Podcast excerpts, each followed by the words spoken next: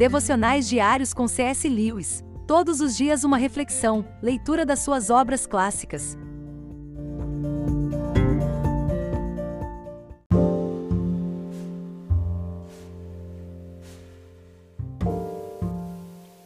Quando o cristianismo diz que Deus ama o ser humano, isso quer dizer que Deus realmente ama o ser humano.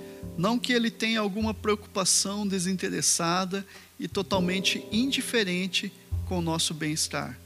A verdade mais terrível e surpreendente é que nós somos os objetos do seu amor. Você queria um Deus amoroso, aí está ele. O grande espírito que você invocou com tanta sensibilidade, o Senhor de aspecto terrível, existe mesmo.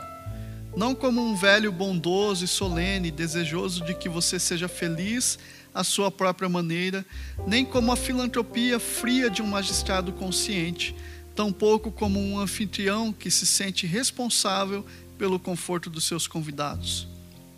Trata-se do próprio fogo consumidor, o amor que cria o mundo, persistente como o amor de um artista por sua obra e autoritário como o amor de um homem por seu cachorro, providente e venerável como o amor de um pai por seu filho, ciumento, inexorável e exigente como o amor entre os amantes.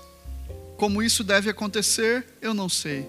A razão por que qualquer criatura, ainda mais criatura como nós, tem um valor assim tão prodigioso aos olhos do Criador, extrapola nossa capacidade racional.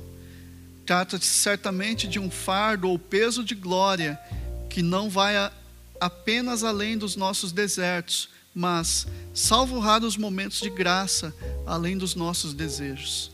Temos a mesma tendência das senhoras daquela peça antiga que desaprovaram o amor de Zeus, mas o fato parece inquestionável.